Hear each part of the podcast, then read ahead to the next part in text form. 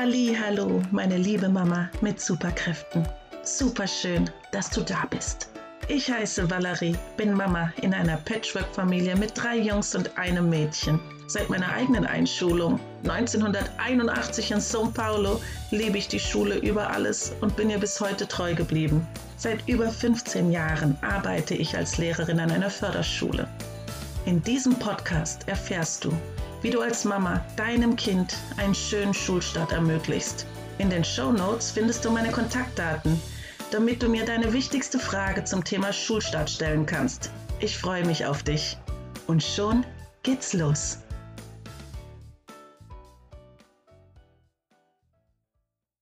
Oh Mann, oh Mann, oh Mann. Ja, vielleicht kennst du auch das Problem. Ich wurde jedenfalls gebeten, zu diesem Thema unbedingt noch einmal eine Podcast-Folge aufzunehmen weil doch momentan wirklich super, super viele Mamas folgendes Problem haben. Mein Kind lässt nach dem Beenden vom Homeschooling einfach immer alles stehen und liegen. Ja, kennst du das zufällig?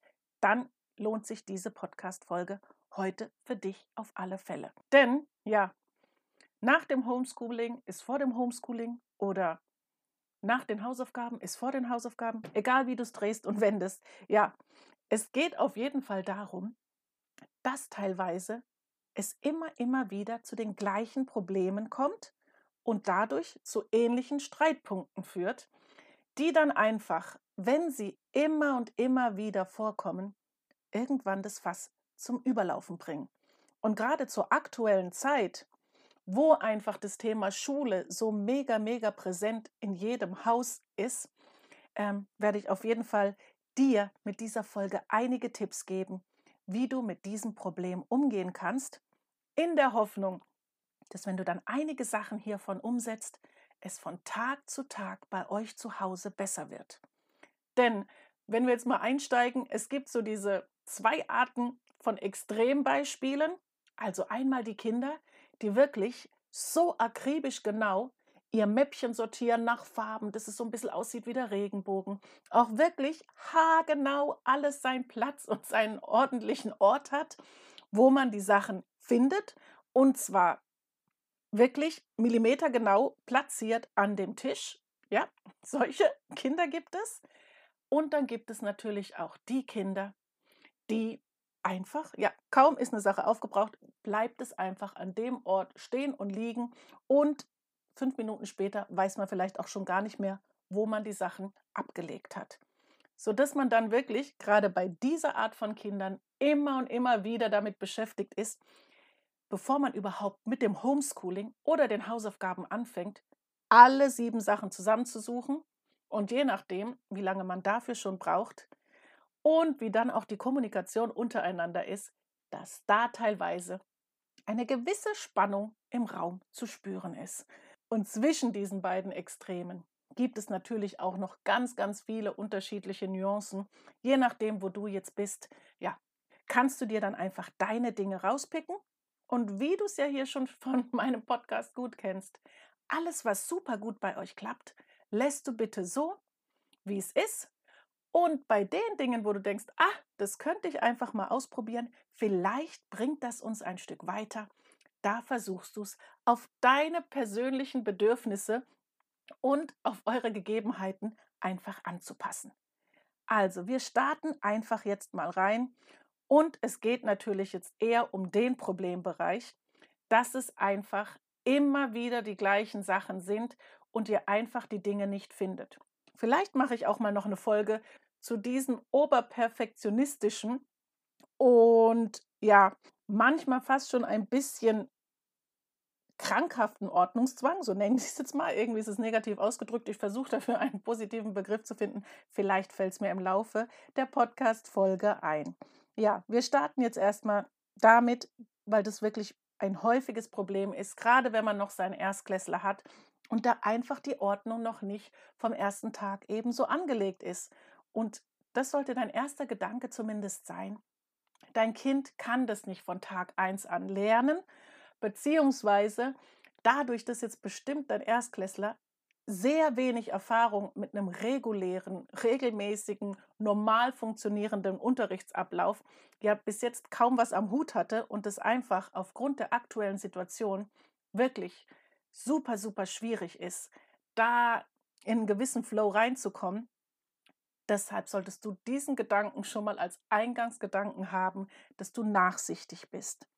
Und das zweite Wichtige bei diesem Thema ist auch, dass es niemals von heute auf morgen geht. Und je kleiner du eben diese Schritte anlegst, um zu eurem großen Ziel zu kommen, dass eben mehr Ordnung und Struktur bei diesen Hausaufgaben und Schulmaterialien sind, desto besser wird es sich einfach für dich anfühlen.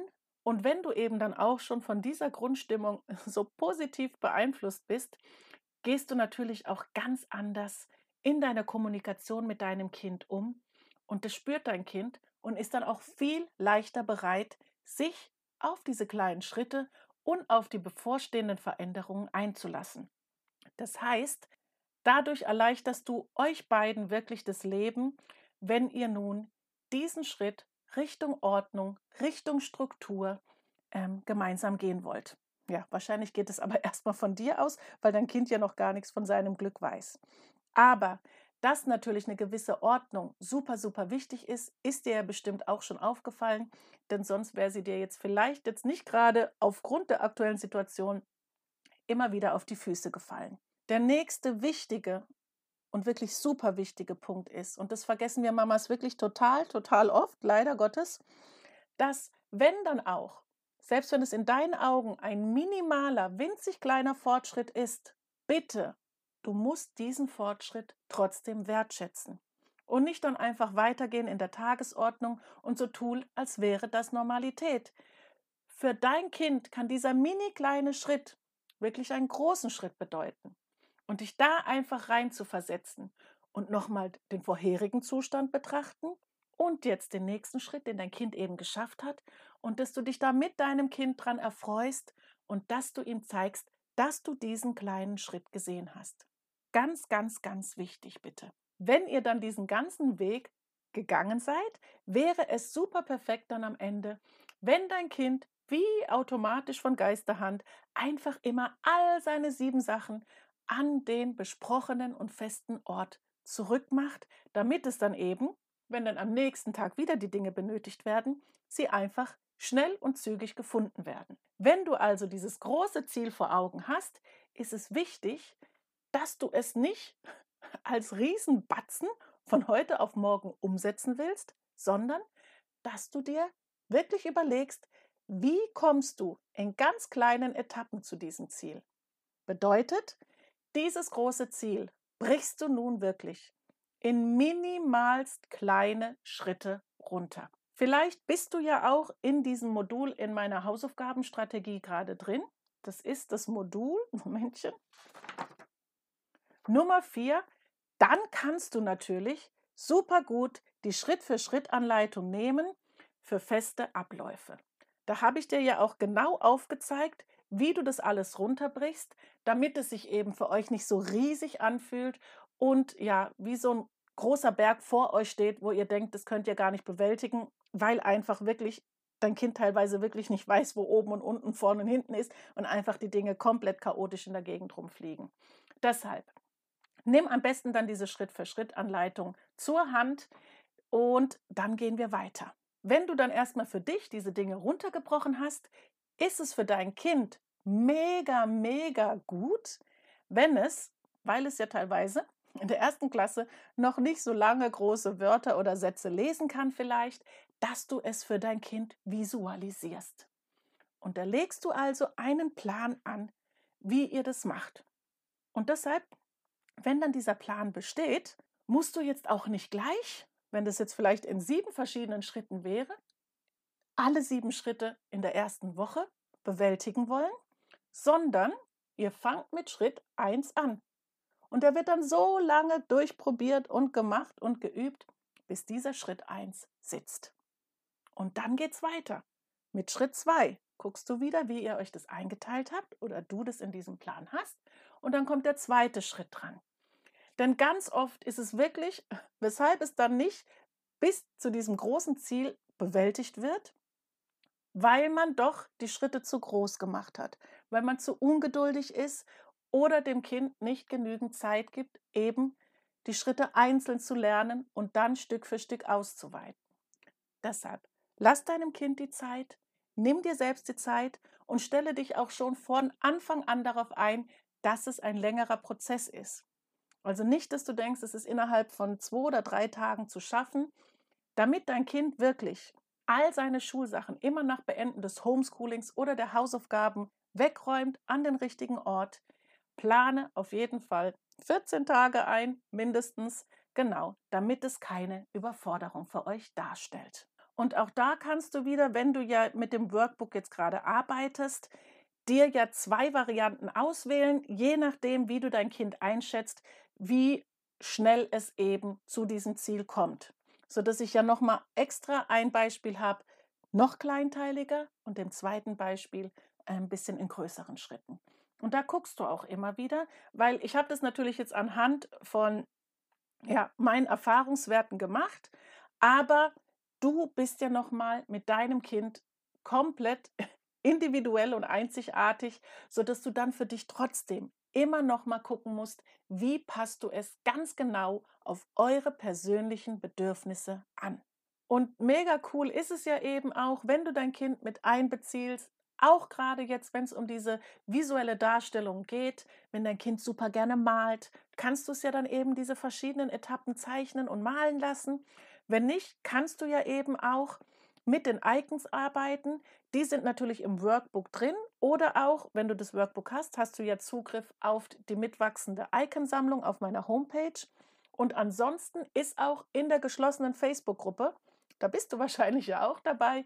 Ähm, Im Download-Bereich findest du da auch einige Icons. Zwar jetzt nicht komplett alle aus dem Workbook, aber da ist auch schon eine gewisse Auswahl. Für manche Kinder ist es dann eben auch immer super schön, so eine Art Checkliste zu haben, damit sie auch selbst ihre eigenen Fortschritte bei diesem großen Ziel eben, ihre kleinen Etappenziele auch visuell sehen und abhaken können. Vielleicht bist du selbst ja auch so ein Checklistentyp. Da guckst du dann eben auch, wie sind eure Vorlieben? Wie passt es für euch? Und dann sollte eben diesem großen Ziel im Grunde nichts im Wege stehen. Denn das Einzige, was wirklich super oft den Mamas im Wege steht, ist dieses schnell, schnell und ich muss das jetzt innerhalb von so und so vielen Tagen schaffen. Und dann ist dieser Zeitraum, den man sich selbst gesetzt hat, oft viel zu kurz bemessen. Und deshalb ist da wirklich meine größte Bitte, damit ihr es durchhaltet, damit keine Seite frustriert ist und ja eben gerade der Schuss sonst nach hinten losginge, wenn ihr euch aufgrund dieser Umstellung streiten würdet. Denn das Workbook heißt ja nicht ohne Grund Hausaufgaben ohne Streit und Stress, beziehungsweise Homeschooling ohne Streit und Stress, müsste ich es ja jetzt zum aktuellen Zeitpunkt umbenennen. Also, es soll bei euch ja für friedlichere, harmonischere, Hausaufgaben sorgen. Das ist ja mein großes Anliegen mit dieser Workbook-Reihe. Und gerade eben dieses Thema Ordnung gehört wirklich zu den Problemen, wo ich wirklich sage, das ist eine Sache, die man super gut in den Griff bekommt. Aber, dass man eben daran bleiben muss, dass man die Schritte nicht zu groß macht. Genau, das wäre jetzt mein Tipp. Super gerne freue ich mich natürlich, wenn du mir Rückmeldung gibst, wie es bei euch klappt. Wie selbstständig schafft es dein Kind inzwischen, komplett mit seinen Schulsachen umzugehen? Wie viel musst du noch hinterher tragen? Das ist wirklich super spannend für mich und ich bin gespannt, was du mir dazu sagen kannst. Und über den Link in den Show Notes verlinke ich dir jetzt auch mal direkt die Seite, wo du gucken kannst, was alles in dem Workbook drin ist.